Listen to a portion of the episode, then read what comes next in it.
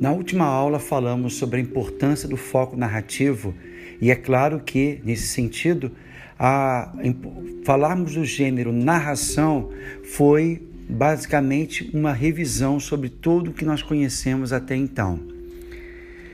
Passamos, como dever de casa, uma proposta que vai amarrar justamente a celebração desse foco narrativo, porém com o conteúdo a partir do tema 5 da apostila de produção textual, Estado laico e liberdade religiosa. Esse nosso comentário vai em cima de três, três produções que eu recebi até a data de hoje, nesse domingo de Páscoa, dia 12 de abril.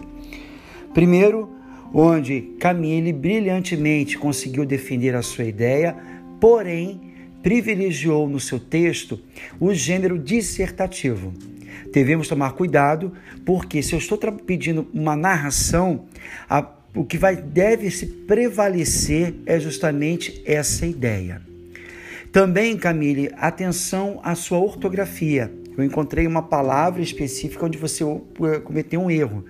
É, não é intitulado, é intitulado. A segunda produção que eu recebi houve, foi a mais correta de todas. Marina defendeu, através de uma pequena história, a importância sobre o tema. Então, o diálogo estabelecido entre filho e a mãe foi justamente bem claro e não perdeu a ênfase na narração. Já Maria Giovana, ela procurou um equilíbrio, ou seja, eu posso nitidamente dividir o texto no momento narrativo e no momento dissertativo.